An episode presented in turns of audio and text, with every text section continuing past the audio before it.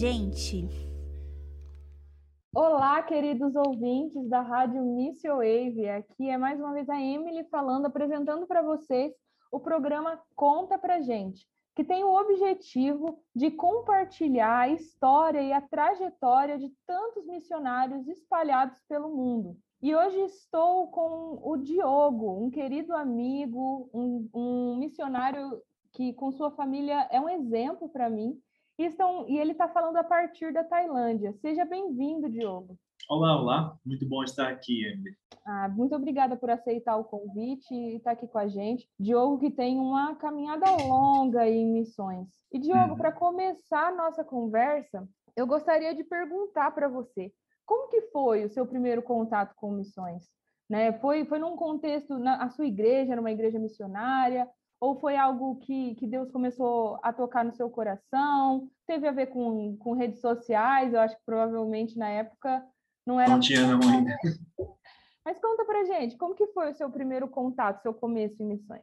Eu sou da, da primeira igreja batista de Fortaleza, lá no Ceará, sou da terrinha, e a minha igreja sempre teve muito envolvimento com a Junta de Missões Mundiais da Convenção Batista Brasileira. Com isso, tem todo ano as campanhas de missões, campanhas de missões mundiais, estaduais, nacionais. Né? Então, para mim, eu fui exposto a missões, mas para mim o movimento missionário era muito voltado para aquele mês específico. Era a campanha de missões. Então, vinha um missionário de algum lugar, especialmente missões mundiais, Uh, vi um missionário que morava em algum lugar, normalmente na África, e estava vestido com uma roupa diferente. Né? Chegava lá, ele pregava, e normalmente ele saudava a igreja num idioma diferente, né? e no final a gente dava uma oferta para ele. Então, foi isso que, que, que eu. Foi nesse contexto que eu vi missões. Mas aí um dia, num desses, aí eu já eu cresci na igreja, estava sempre por lá, trabalhei com, com juventude, mas num desses uh, eventos, num desses cultos de, de missões, é, foi proclamar lá em João Pessoa. Eu fui para essa foi é como se fosse um congresso, uma conferência de missões. E lá eu vi um grupo chamado Radical África, é, um bando de jovem vestido com com roupa é, camuflada, com se militar e mochilão, e falando vamos para lá porque é nossa é nosso chamado, é, é radical, aquela coisa toda. E eu tinha 16 anos na época. E, e eu falei, cara, acho que acho que dá para fazer isso. Por que não? O, o, estilo daquele missionário me chamou a atenção. Mais do que aquele missionário longe, né, aquele pastor que está na África fazendo isso, isso, aquilo. Essa ideia de um projeto de curto prazo. E assim, quando eu falo curto, o projeto todo eram cinco anos, né, do radical entre treinamento, tempo no campo e voltar. Me, me parecia mais atraente, mais é, concreto. E eu lembro que quando eu voltei desse congresso, eu falei para minha família, falei para a igreja, então, acho que eu, eu me inscrevi para esse, esse programa do, do Radical e eu quero ir para a África. E obviamente que todo mundo riu, uh, minha família não acreditava, eu mesmo não acreditava, porque até então eu nunca, nunca tinha falado sobre isso, né, sobre missões. Mas para mim foi algo puramente, uh, tá, eu, eu amo o Senhor, é, eu entendo que a Bíblia fala sobre missões, não estava muito claro na minha mente o que, que significava isso, mas é uma oportunidade de ir. E talvez o que eu podia fazer? Estava com 16 anos, eu ia terminar o ensino médio, terceiro ano, em, eu, eu, eu, sei lá, precoce, sei lá o quê, que eu sei que eu ia acabar com 16 anos, quase menos de 17 anos, então dava para eu ter esse ano de preparo para poder sair com 18 anos. Aí seria o meu ano sabático. Então, na época eu peguei e decidi, quer saber, eu vou fazer um ano de treinamento no Rio de Janeiro, que era na época era isso, de lá eu vou para o campo, para a África ou não. Né? O que foi interessante nisso é que é algo que a gente vai acabar voltando a falar sobre isso, foi a consistência. Naquele momento que eu entendi aquilo, é, o Espírito Santo foi trabalhando na minha vida, trabalhando na vida da minha família, trabalhando na vida da, da nossa igreja, né? e olhar que é ele quem chama, ele quem capacita, ele quem envia e ele que acompanha. Né? E, e aí, a minha motivação, que até então eu, eu preciso admitir que era puramente é, pela aventura, foi sendo aos poucos transformada pelo entendimento da palavra e o tempo no Rio de Janeiro, no, no treinamento, que até aquele até até então é, era assim, o Diogo não vai para a África, ele vai para o Rio de Janeiro para um treinamento para esse ano, que era um treinamento teórico e o prático era técnica de sobrevivência na selva, uh, primeiro socorro, umas coisas assim, e muita teoria, muita missiologia, teologia. É, então, para todo mundo, para minha igreja, para minha família, para mim mesmo, eu ia passar esse ano de treinamento, depois voltava para casa para aplicar isso na igreja. Eu nunca iria para a África, porque até então a África não estava no radar. Né? Apesar de estar num programa voltado para enviar jovens para a África. Para resumir, eu acabei, de fato, indo para a África. Né? Aquele ano de treinamento foi um ano onde o Senhor trabalhou na minha vida, na minha, como eu falei, na família, na igreja. Né? Engraçado que teve gente que saiu da igreja porque é, não aceitou que aí, o pastor estava permitindo que eu fosse morrer na África. Para todo mundo ia para a África para morrer, né? porque é um absurdo. Então a gente, eu encontrei muitos desses públicos. Esse público que falava você vai lá para morrer, ou aquele público que falava por que você vai estar tão longe sem tanto o que fazer aqui, né? E, e depois eu volto para falar sobre esses dois públicos aí. Uhum. Né? E, e é interessante, né, Diogo, que você pode falar muito melhor do que eu, você tem muito mais tempo, mas eu percebo que mesmo com o todo todo o movimento missionário e por todas as frentes e, e tudo que acontece no movimento missionário, na história missionária, né, de, de uma forma geral, é, parece que existem questões que elas sempre estão presentes. Uhum, né? uhum. Essa coisa de que é, é, o missionário vai para morrer, essa coisa de que o, o, missionário ele, ele tem que sofrer, né? O sofrimento ele, ele tem que ser algo presente. Eu já cheguei a ouvir né, da, da minha própria família. É, ah, não sei se você é missionária, você não passa fome. Uhum. E, e, e fala assim em termos de brincadeira, né? É como uhum. se fosse brincadeira, mas na verdade não é. Existe uma expectativa do missionário sofredor. E é esse paradoxo que fala que coloca o missionário num pedestal de super-herói, que, que ele dá conta de tudo, né? ele é mais está mais próximo de Deus espiritualmente, é aquele super-herói. Ele vai dar conta. E é um paradoxo porque ao mesmo tempo que ele é super-herói, ele também tem que estar sofrido, ele tem que estar mazelado.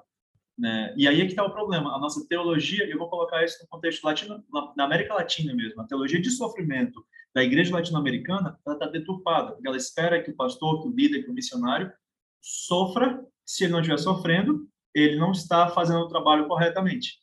Oh, e aí isso gera um, uma, uma dinâmica de culpa, de falta de contabilidade, de burnout, né? gera esse, esse, esse movimento de comparativo, que faz com que o retorno prematuro do campo, o retorno prematuro do, do trabalho, é, ele, ele aconteça cada vez mais. Por quê? Porque a gente não dá conta. O super-herói, ele começa a sangrar e não vai falar para ninguém porque ele tem que ser super-herói. Né? E tem a ver com, a, com essa perspectiva do, da teologia de sofrimento. E a gente ainda vai falar muito aqui sobre cuidado missionário, né? E sobre todo uhum. esse contexto, porque, é, para quem não sabe, é a área do Diogo, a gente vai chegar lá.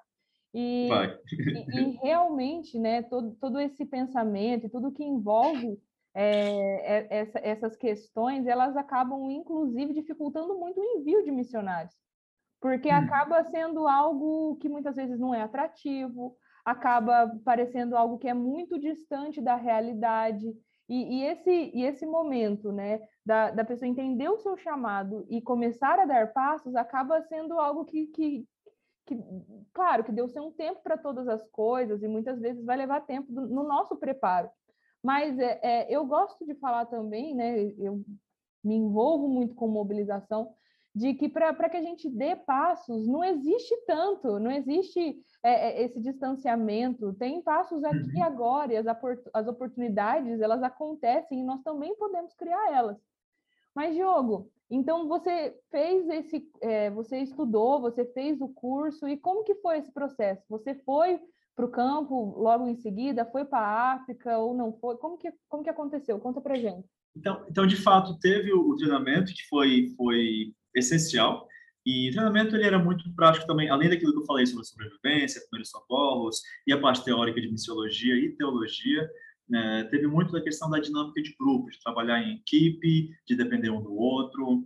E, e eu digo que Deus me deu a oportunidade de viver aquele tempo para como missionário jovem, solteiro, em equipe, em um projeto de prazo definido. De fato, eu fui para a África, para o Senegal. Né? Lá eu descobri que eu tinha facilidade para aprender idiomas, descobri que eu sabia falar inglês, descobri eu, eu peguei o francês muito fácil, é, aprendi a falar outros três dialetos africanos. A gente trabalhou muito com desenvolvimento comunitário. Isso em a perspectiva tempo? isso três anos, três anos e meio no total que a gente ficou na aldeia. É um é. dom, é um dom. É. E, e engraçado que a, o foco pelo qual a gente foi, pra, para o qual a gente foi, foi trabalhar com, com como Radical África, que era o nosso grupo. A gente ia para desbravar, abrir oportunidades de campo, para então a organização enviar missionários de carreira, que eles falavam, que iam ficar lá a longo prazo. Então a gente começava ou para dar apoio ao trabalho existente, ou para iniciar algo, algo novo para alguém chegar eventualmente e tomar uh, de nós. Uh, então, o nosso foco é muito desenvolvimento comunitário e muita coisa aconteceu nesse tempo. Uh, aprendi muito sobre sobre mim mesmo, sobre sobre Deus, sobre a minha relação com Deus, sobre o que é graça, sobre essa dependência. É, mas eu digo que não, muita coisa, especialmente com relação à teologia de sofrimento, aquela coisa do, do missionário sofredor, ainda não tinha sido internalizada por mim uh, depois daquele tempo lá. Eu saí de lá com aquela ideia, eu preciso estar aqui para morrer pela obra. E se eu morrer, glória a Deus, que seja é, é vontade dele. Mas eu não creio que a gente honra ao Pai é, ao buscar um risco desnecessário. Né? E assim, isso aqui dá, dá algumas outras conversas. Mas para resumir, fui para a África, tive isso, a gente fez trabalho de desenvolvimento comunitário, né? eu teve horta comunitária, tem uma escolinha uh, de pré-alfabetização, um trabalho para ensinar a, a escovar os dentes também, é, eu montei uma escolinha de basquete, e, e umas coisas assim. Para mim, a questão principal daquele tempo foi a sair da relação com missões, que era uma paixão, para algo que era mais esse esse amor que entende que não existe outra possibilidade para mim, independente. E eu quando eu falo de possibilidade, é com essa relação com o chamado. Eu sou chamado no momento que eu aceitei uh, o Senhor Jesus Cristo como meu Senhor e Salvador, eu eu entendo que eu sou chamado para continuar a, a obra né, de de viver o reino, de falar do reino, de espalhar esse reino. É, o que as pessoas às vezes têm dificuldade com isso é que elas acham que ah, se eu sou chamado, então eu tenho que ir para o campo. E a gente fica com a dificuldade onde é que é esse campo. É, então, para mim, a principal coisa daquele tempo de África foi entender que sim, eu sou chamado. O que vai variar muito de um para o outro é a especificidade desse chamado. É onde vou atender esse chamado e como eu vejo esse campo e como eu percebo uh, onde, onde é que eu estou e como é que eu estou sensível às oportunidades que o Espírito Santo coloca na minha vida para ser, de fato, propagador dessa graça, para poder, de fato, ser um embaixador do reino. Então, quando eu voltei, terminou meu tempo na, na África, a, a Junta de Missões Mundiais, então, me convidou para voltar como missionário de carreira. E eu falei, agradeci, me senti muito feliz, mas eu falei, eu entendo que eu preciso, eu quero fazer uma faculdade, terminar uma faculdade, porque eu não quero ficar é, com visto de missionário. É, a longo prazo, isso não, não seria é, sensato. Isso não seria. Se estou pensando em perseguição, estou pensando, tô pensando em. Tem muitos países hoje que não aceitam visto religioso. Né? E então eu voltei para Fortaleza, uh, passei a trabalhar meio período na minha igreja como pastor de jovens e enquanto fazia psicologia. É, e no momento que eu cheguei, eu aceitei a proposta da, nossa, da minha igreja para trabalhar com a juventude. Eu falei, daqui, assim que eu concluir a faculdade, eu volto para o campo. Não sabia ainda onde, qual campo, com qual organização, como voltar, mas eu sabia que eu ia retornar ao campo. Então, é, então aquilo dava para a igreja torno de cinco a seis anos, do período de eu, de eu, na hora que eu cheguei até a hora de sair de novo, para preparar para a minha saída. É, e foi muito bacana porque isso volta àquela palavrinha que eu falei no começo, sobre a consistência. No momento que eu falei sim, que eu entendi, que eu internalizei aquilo, apesar dos altos e baixos, vai para cima, para o outro, você quer desistir, você fica cansado, chora, saudade de casa, choque cultural, as crises. A gente, né, a nossa linha do tempo, ela, ela é feita de altas, de crises, de baixos, né, em momentos de alegria. E, gente, e, assim, se a gente não parar para celebrar uh, e agradecer pelo aquilo que é bom, e também de, chorar e de viver o luto daquilo que é ruim, a gente não está vivendo essa linha do tempo que Deus está proporcionando que a gente uh, viva para aprender. Então, o fato é que teve alto e baixo, não foi, não teve aquela, não foi essa constância, mas teve a consistência de que não havia nenhuma dúvida do chamado do Diogo, uh, o chamado missionário do Diogo. Então, enquanto eu estava em Fortaleza, o que, que eu fiz? Estou estudando, sou pastor de jovens, então todo mundo vai, vai cansar de me ouvir falar sobre missões. Aquilo que eu aprendi na teoria, que eu vivi na prática, para poder responder aquilo. Por que, que você vai lá para a África, para a China, para o Quirguistão, para a Tailândia, ou para a Jordânia, se aqui no Nordeste está precisando de gente também? Então, poder falar sobre a grande comissão na perspectiva de que não é ou um ou outro, mas é ao mesmo tempo, é o E, é, de falar, eu, eu consigo ir para lá porque eu tenho o chamado para fora, mas eu sei que você, como igreja que fica, tem, tem o dever de responder a esse chamado aqui dentro, né? Então, poder fazer isso, poder trabalhar e, e, iniciar projetos de missões urbanas lá no Ceará, lá em Fortaleza, de poder é, também visitar outras organizações, outros contextos, outros campos, para poder ver o que mais, é, é, o que, que é missões além da África, porque para mim até então era África e Janela 1040. Então, fui para os ribeirinhos lá no, no, nas comunidades na, na Amazônia, uh, fui para o sertão Nordeste, fui para as uh, Cracolândias lá em São Paulo e Recife, mas também fui para o Haiti algumas vezes, fui para uh, Oriente Médio, uh, fui para a China, aquela, aquela a tal da igreja subterrânea, né? Essas, essas coisas todas permitiram que a gente uh, visse perspectivas diferentes com organizações diferentes em contextos diferentes, para meio que ajudar a amadurecer um pouco mais esse chamado, essa, essa pegada desse chamado. E todas essas viagens, ela, elas aconteceram então nesse período em que você estava servindo na sua igreja local, a partir da sua igreja local, esses cinco a seis anos, é isso mesmo? Seis anos, isso. Enquanto eu fazia, estava é, na faculdade manhã e tarde, trabalhava na igreja tarde e noite, é, e pregava, e ensinava, estudava, era aquilo tudo. E toda vez que eu tinha uma férias ou um feriado prolongado, eu fazia alguma coisa assim. O que é interessante é que a consistência, novamente, na faculdade de psicologia secular, é, eu lembro de um professor, meu professor mais uh, incrédulo, era professor de psicanalista, de psicanálise, é, e ele ele ficou tão, uh, eu vou dizer, pasmo, boquiaberto com, com a loucura que eu estava vivendo, que ele queria saber. E eu lembro que quando a gente foi para o Haiti uma das vezes, ele ajudou a mobilizar para comprar um bando de coisas para levar para lá para ajudar a aliviar o, o pós-terremoto de 2011. Uhum. Né? Então, e ele me deu uma das aulas dele toda para poder falar sobre como foi a viagem, como foi o trabalho.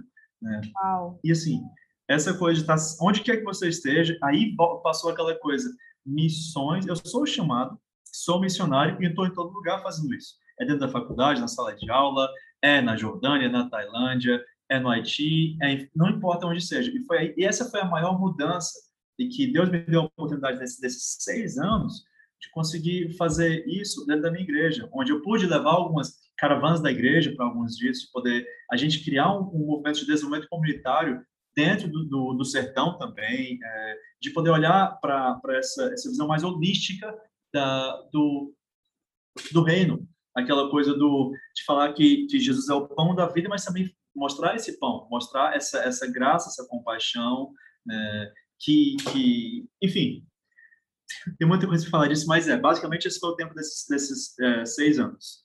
É, e muitas vezes, né, eu, eu pelo menos vejo muito é, na, na realidade da igreja brasileira, muitas pessoas querendo se envolver com missões, mas muitas vezes não sabem como.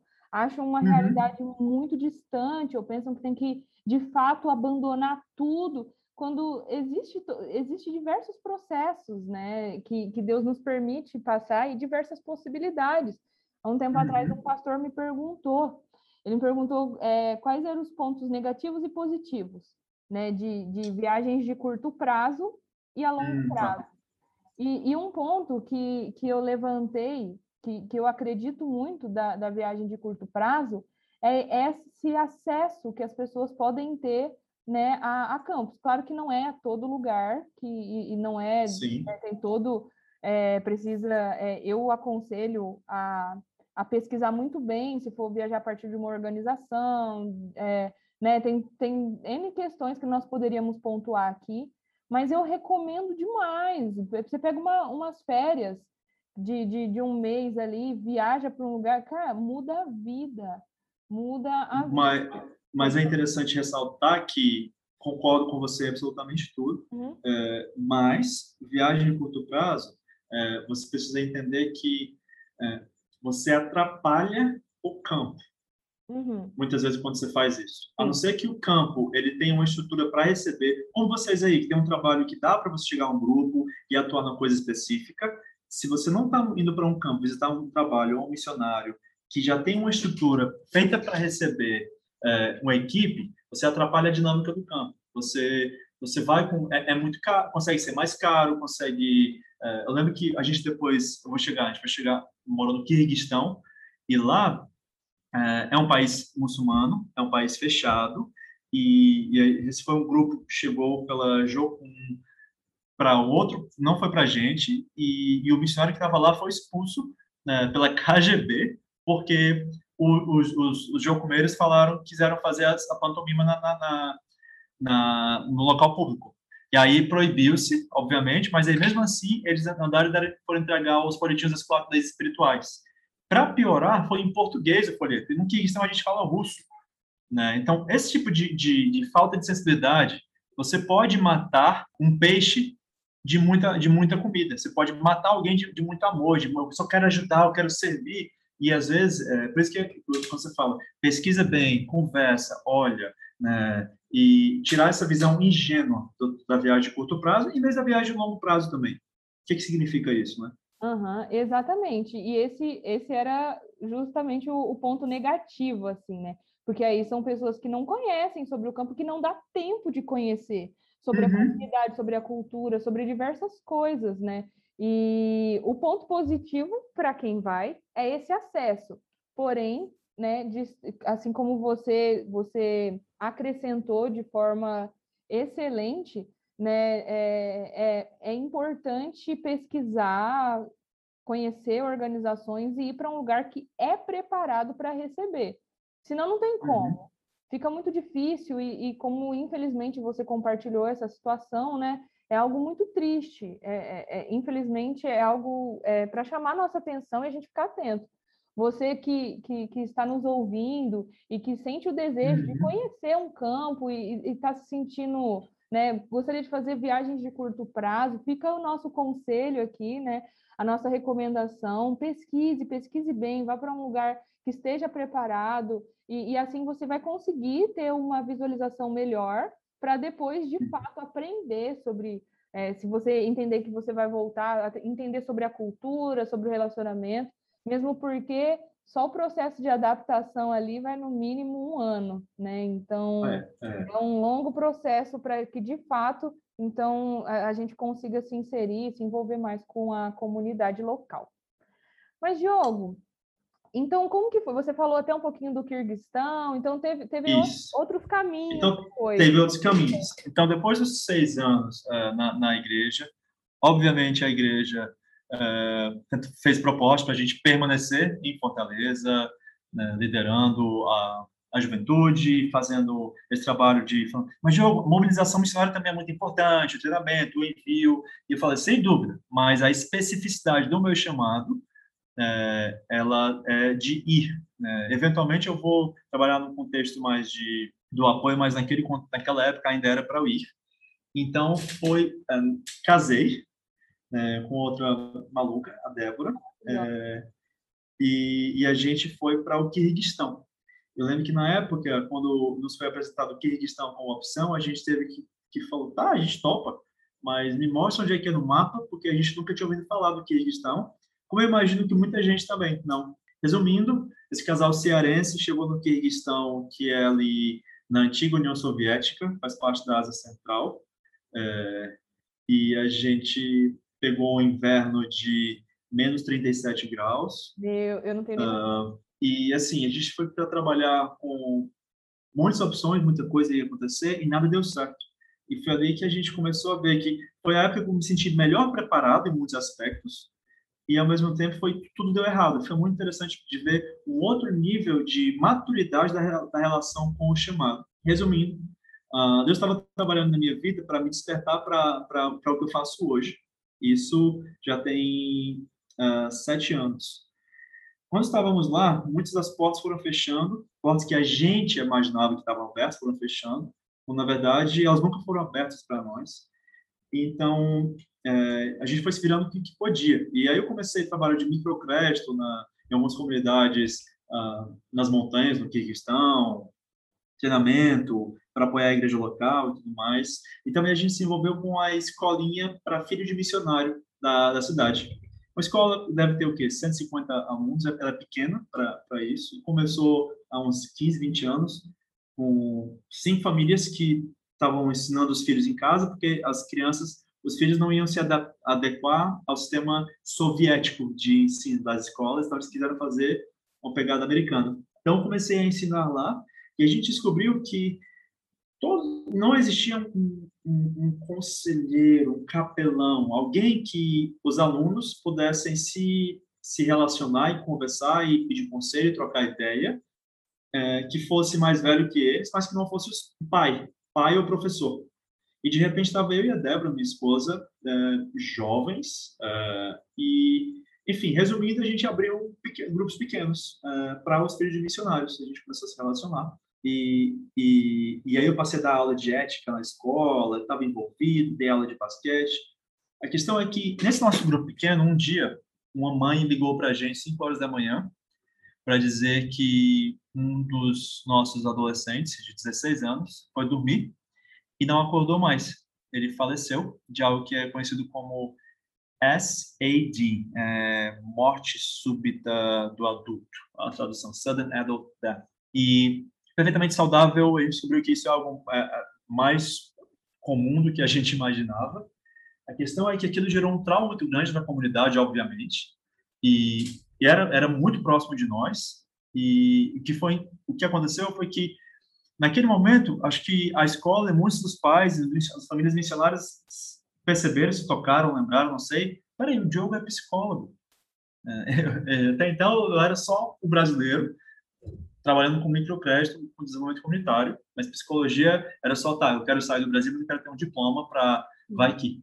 E aí, como psicólogo, e eu tive que internalizar isso também, eita, de fato, a psicologia não é só uma, um visto, a psicologia é uma ferramenta, né? E eu passei a acompanhar não somente a família da, da do adolescente que faleceu, mas a família e os dos amigos, e aí eu passei a dar, dar essa perspectiva na, na escola também, de, de, desse cuidado e acompanhamento.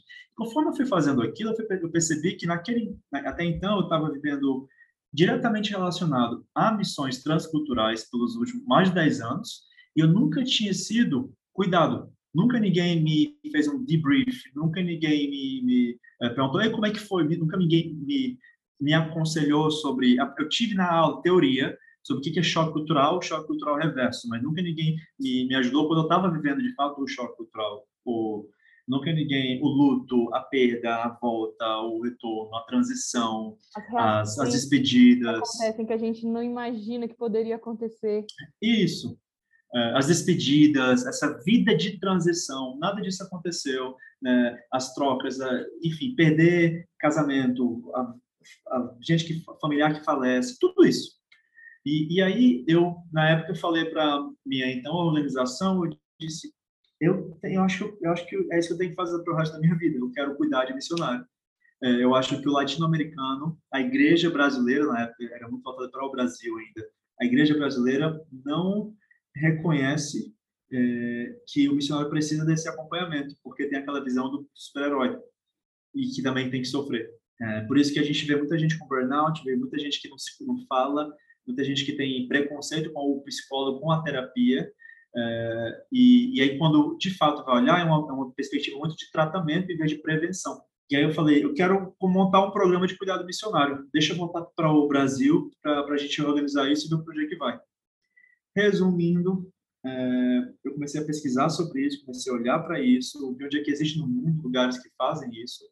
É, vim parar na Tailândia, onde eu trabalho com o Well International, é, que é hoje o maior centro de cuidado missionário do mundo, porque ele, é, ele, nós somos mais de 20 é, terapeutas voltados para diversas áreas. A gente é, organizações procuram por nós. É, vamos supor que você, Emily, está tendo uma dificuldade com a, a sua liderança na sua organização. Se você procurar para alguém da tua organização para trabalhar sobre isso, para falar sobre isso, é muito difícil de você ser imparcial ou a pessoa que está te ouvindo ser imparcial, ou tampouco o seu líder. Aí você vem para alguém como um agente. Tem agente no, Well, tem Cornerstone, tem Oliver Tree na Turquia, tem Well na, na Espanha, tem um outro no Quênia. Existem alguns, uns cinco ou seis esse no mundo que trabalham fazendo isso. E eu passei a entender que, tá, eu quero que o missionário, eu quero ajudar o missionário a permanecer no campo por mais tempo, mas de maneira mais saudável também.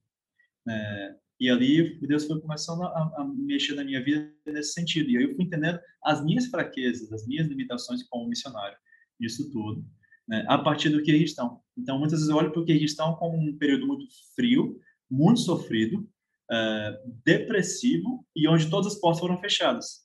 Mas quando eu consigo olhar para isso a partir da perspectiva de Deus na minha vida, dentro da minha história, na verdade, é um tempo de transformação, de especificidade desse chamado na minha vida, que é o chamado de, de cuidado e acompanhamento de missionários. É, e, e, Diogo, até para você que trabalha né, com cuidado missionário, eu, eu queria te fazer uma pergunta, até para a gente refletir um pouco sobre isso, porque muitas vezes a gente, a gente é surpreendido, né, da forma com que a gente reage em meio ao campo. Às vezes a gente sente falta de coisas que a gente não imaginava sentir, ou então a gente cria expectativas, né? E como que foi para você, né, é, estar no Kirguistão, ter expectativas para esse tempo, e aí de repente é, tudo começa a mover.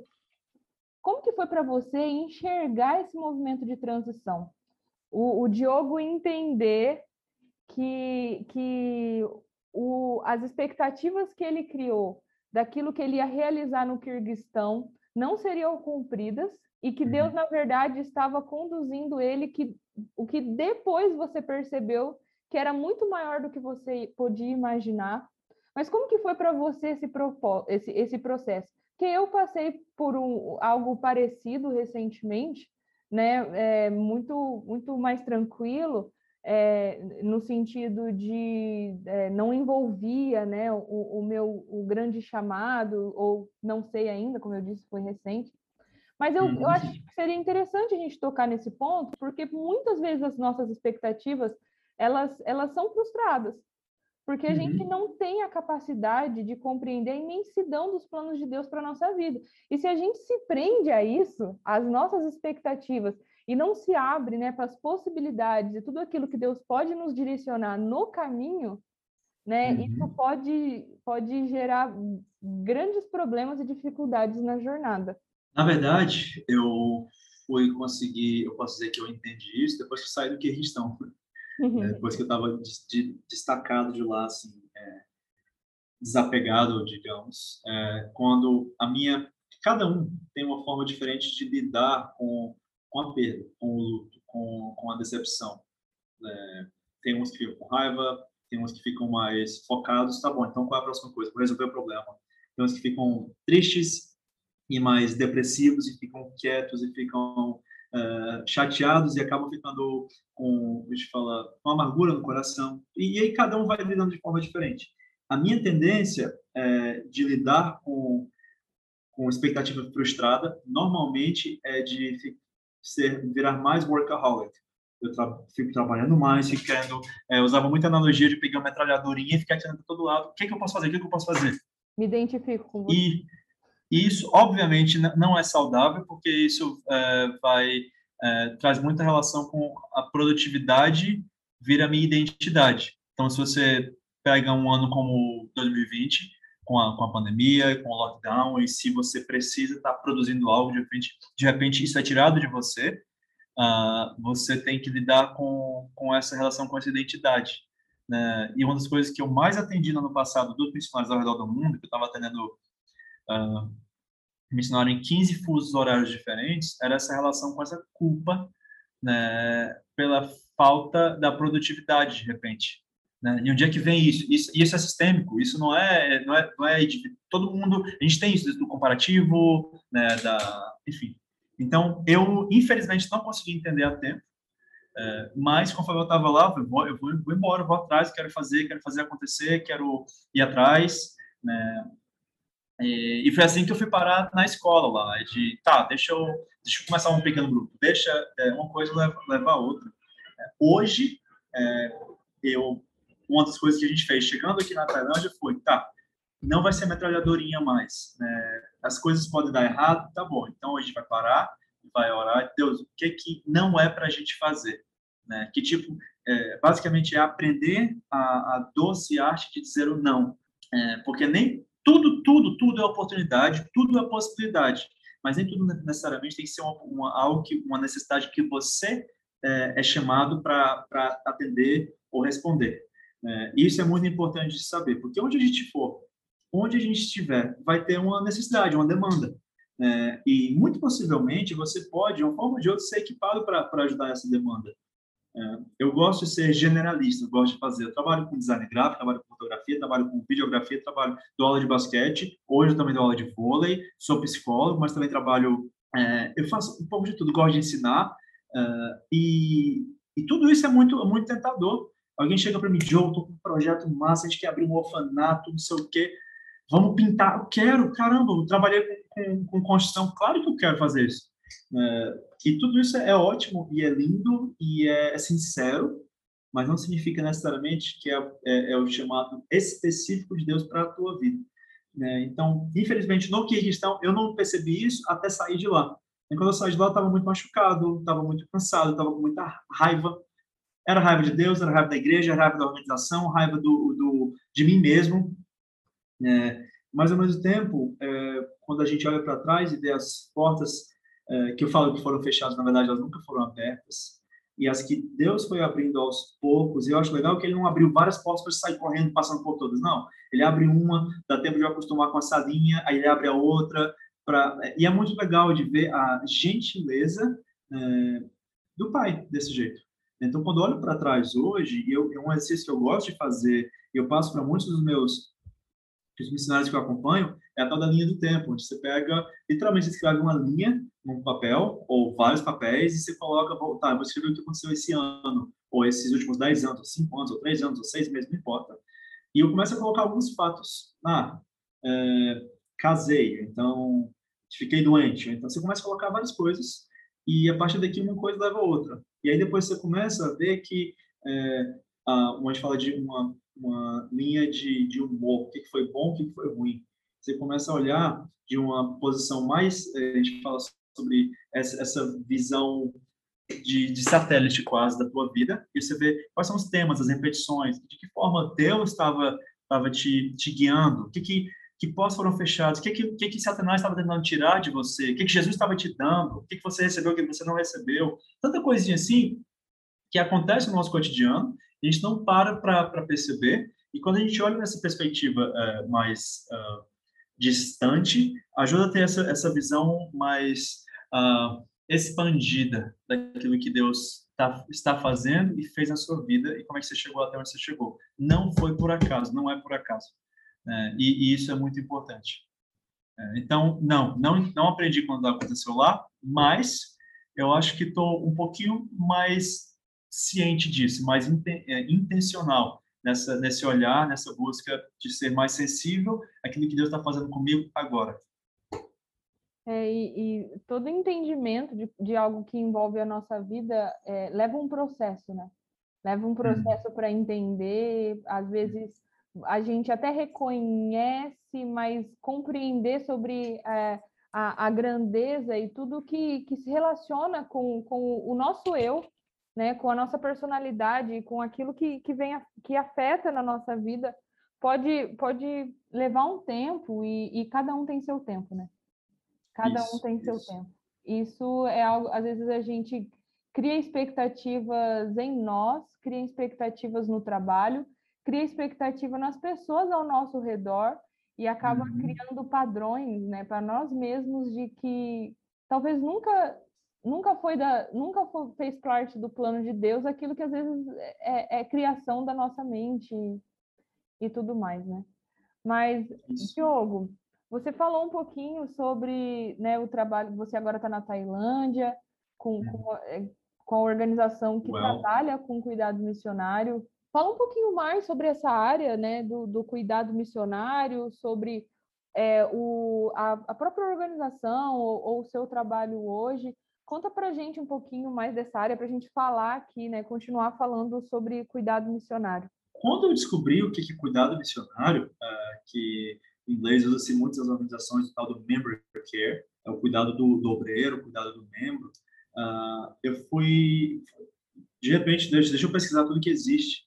Hoje estou fazendo um mestrado em cuidado missionário eh, na Universidade de Gloucester, na, na Inglaterra, enquanto também estou vivendo aqui na Tailândia, trabalhando com, o Well, que é uma organização que existe há um pouco mais de 20 anos, voltada para isso, para o cuidado de, de missionários. O que, que é isso? A gente trabalha com prevenção e, tratamento. Tratamento é o cara está em crise, ah, meu, meu casamento está ruim, estou no campo, ou então é, teve inundação aqui no Vietnã, e a, perdeu, a gente perdeu tudo, e agora né, esse tipo de trauma, tipo de choque, ou então a gente trabalha com muita gente que vem é, da China, a gente fala do país lá, do país grandão lá em cima, é, muito missionário que está sempre em contexto de perseguição, ele sai, e a gente está numa cidade, na Tailândia, chamada Chiang Mai, que ela é muito estratégica, estratégica porque é um, é um país aberto religiosamente falando, apesar de ser budista, a Tailândia ela é muito tranquila. Então, tem muita organização que tem escritório aqui, muita conferência acontece aqui. Então, o missionário está morando na China, trabalhando com a igreja perseguida, ou no Oriente Médio, ele vem para cá uma vez por ano para participar da, da, da, conferência da sua organização, alguma coisa assim, e aí ele vai e fica com a gente uh, fazendo um acompanhamento, seja preventivo, que, que a gente fala sobre transição, fala sobre luto, fala dependendo de algo específico, ou seja para uh, tratamento mesmo, aquela coisa do tá no processo terapêutico, onde a gente está falando sobre, enfim, tudo que acontece na vida. A gente fala que o missionário ele ele está submetido a, a nível de estresse de soldado em contexto de guerra, literalmente. É, e, e, então a, a, carga que isso traz e, e, muitas vezes a gente trabalha com muito missionário que está tá 10, 15, 20, 30, 40 anos no campo. Né? Então a carga que isso traz é muito grande. Eu, ah, então a gente trabalha, dos terapeutas que faz isso, mas além disso a gente também trabalha com treinamento. A gente ministra muito treinamento, seja voltado para o missionário, seja para o líder dele, que vai ministrar esse cuidado, porque por mais que seja muito lindo e maravilhoso a gente estar tá podendo acompanhar todo mundo no mundo, o fato é que o cara está lá e precisa aprender a se cuidar e cuidar do, do próximo ali ao redor, seja se você é líder de equipe, enfim, então a gente trabalha muito com isso também.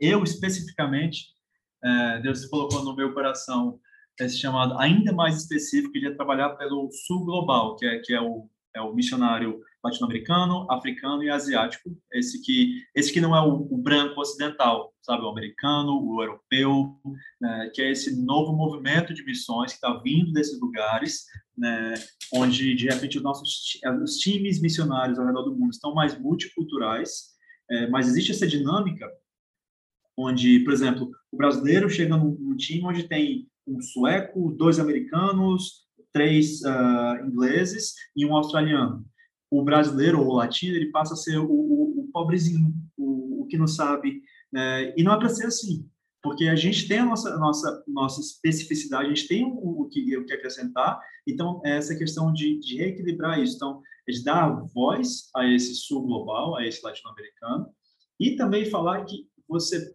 pode sim é, buscar ajuda. Você pode, sim, permanecer no campo de maneira mais saudável, de trazer um equilíbrio nessa entre a teologia de risco e a teologia de sofrimento.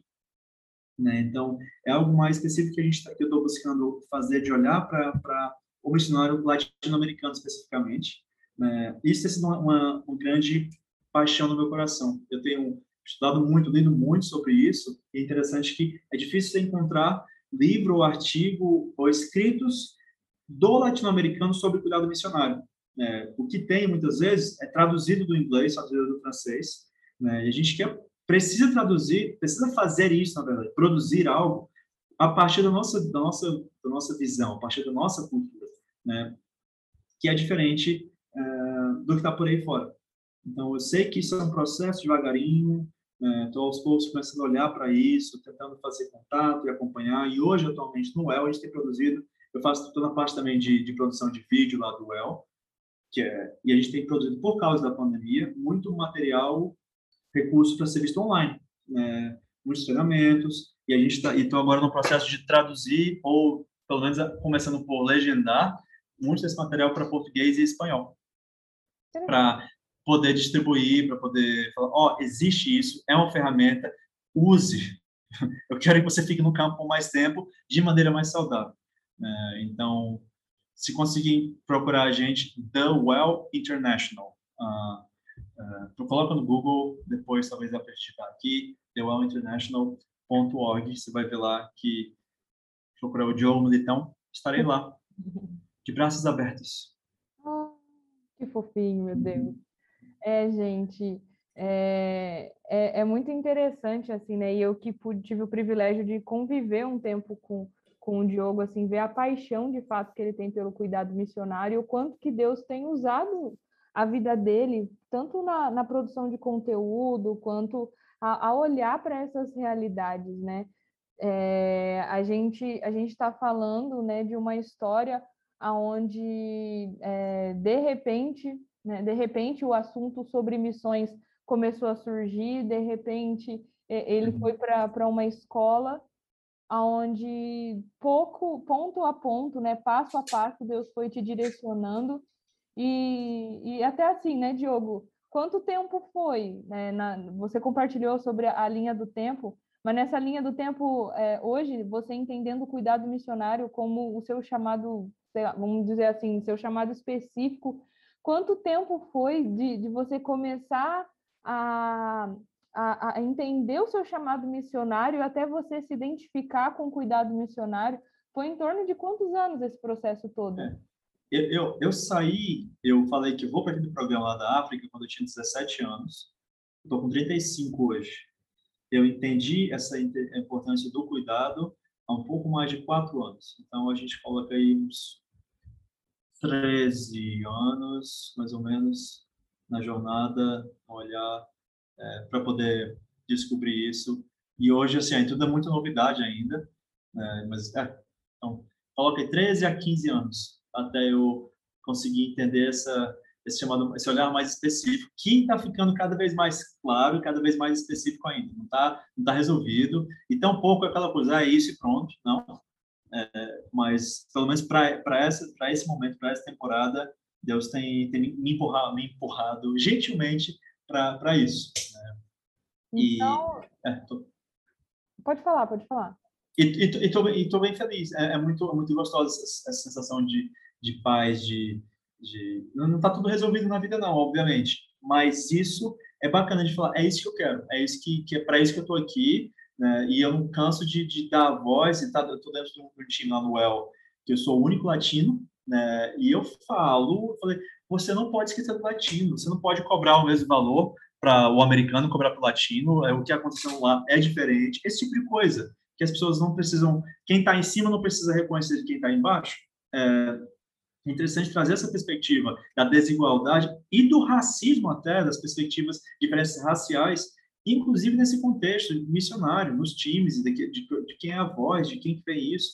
E eu estou falando aqui de, de inverter a, responsabilidade, mas trazer um equilíbrio é, de valores e reconhecer que o latino-americano, o africano, o asiático deixou há muito tempo de ser somente campo missionário. É, e hoje virou também igreja enviadora. Isso é lindo. Isso é lindo.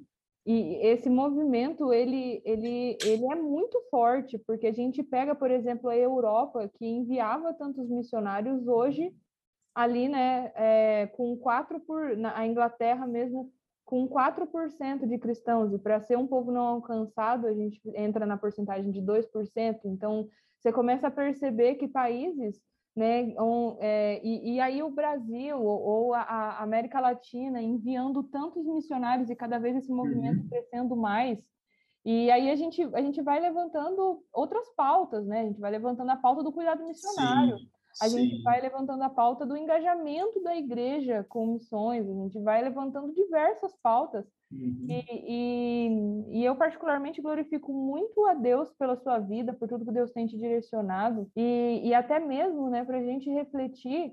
É, talvez você é, que está nos ouvindo, você se vê com muitas dúvidas, muitas ainda muitas incertezas, entendendo que quer se envolver com missões, mas ainda grandes perguntas, é, muitos questionamentos, dúvidas, incertezas. É, eu queria te encorajar a não desistir, a persistir, porque provavelmente quando você sanar algumas das dúvidas, outras virão e, e, e esse processo ele será sempre contínuo. É, cada vez mais Deus nos direcionará e as coisas vão se encaixando no, no nosso chamado e na nossa carreira, mas Deus sempre vai ter muito mais para nos ensinar, como o Diogo, né, já falou de questões tão específicas que Deus tem direcionado ele, mas ainda tantas outras especificidades o Senhor uhum. tem direcionado e, e aberto os olhos dele para usar a vida dele para dar voz, né, para questões, eu mesmo, né, toda essa questão da, da especificidade do latino, eu nunca parei para pensar. Eu nunca parei uhum. para pensar, mas Deus tem usado a vida dele para isso. Diogo, quero, quero muito te agradecer por esse por essa entrevista, é, por compartilhar,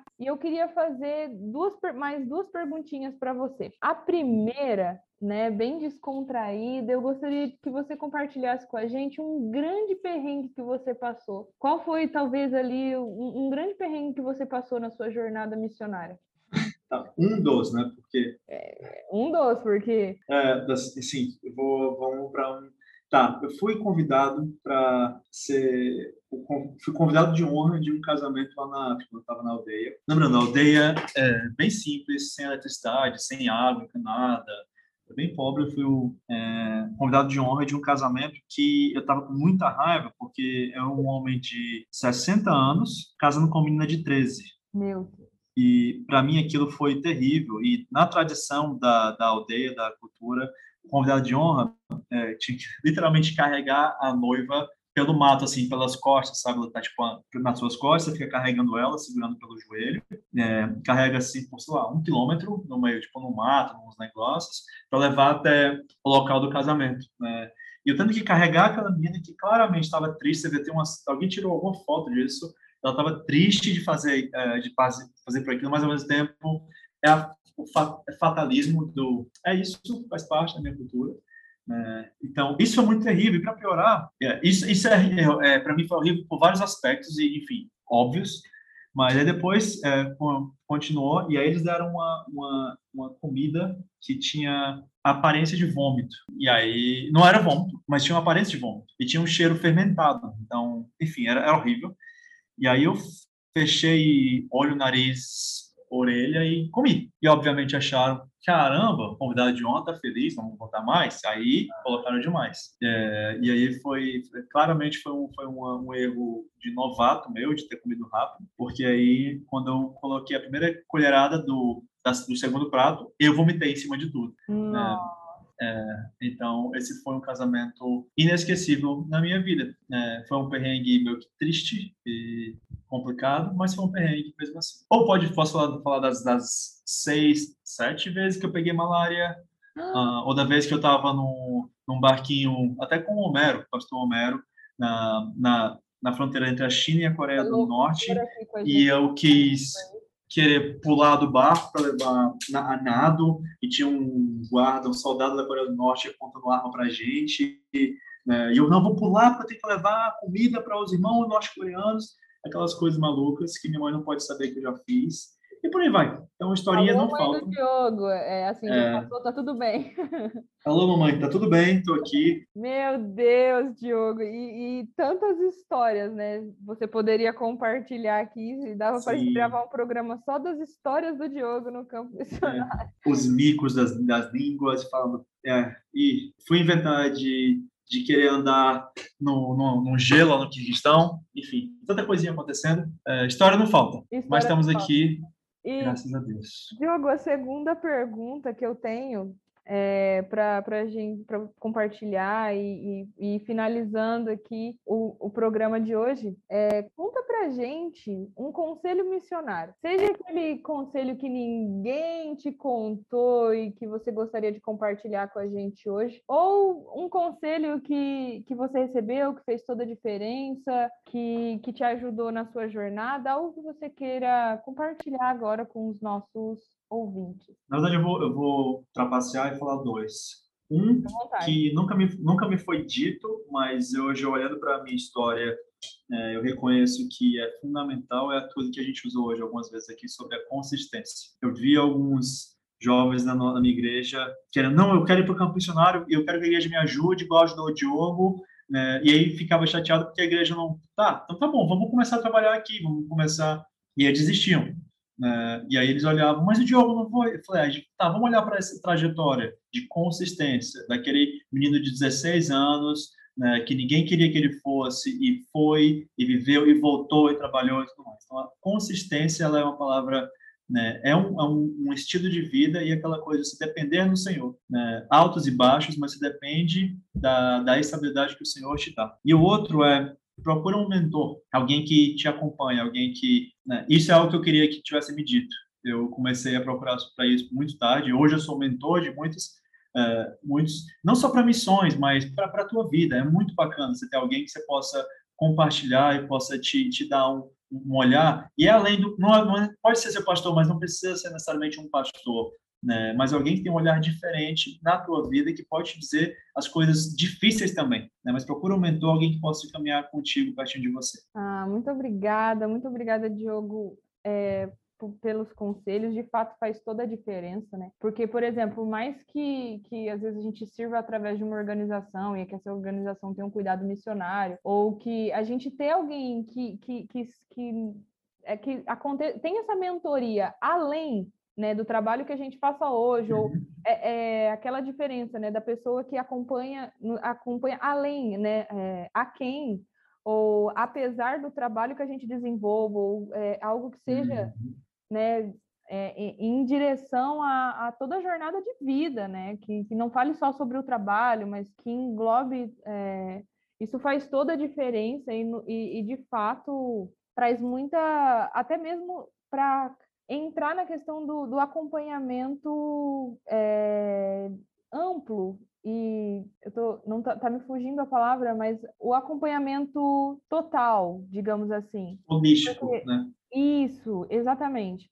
Porque a gente passa por fases e fases na vida, e quando a gente tem alguém que de fato nos acompanha de forma integral e está conosco em todas essas fases, é, é diferente. Então, uhum. Diogo, muito obrigado pela sua participação, obrigada por compartilhar conosco a sua história, a, a, a dar voz né, para a causa do cuidado missionário e, e trazer tanto é, a visão quanto produção de conteúdo, né? Eu te encorajo, você que está nos ouvindo, a, pesquisar sobre a UEL, sobre pesquisar sobre cuidado missionário, se talvez você entende que Deus tem te direcionado e, e se identifica também com a causa do Diogo, pesquise sobre a organização, sobre as outras organizações que ele compartilhou. Graças a Deus, o movimento do cuidado missionário no Brasil tem crescido nos últimos anos. Então, é, se envolva com isso também. Então, muito obrigada, Diogo, obrigado pela sua participação, obrigado por você que, que nos ouviu até aqui. Nós estamos aí no, no Instagram, no YouTube, no Spotify.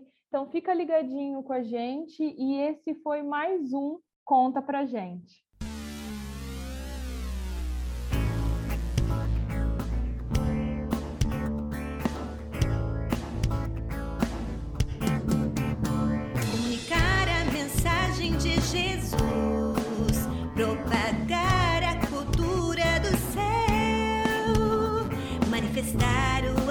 De Deus é nossa missão.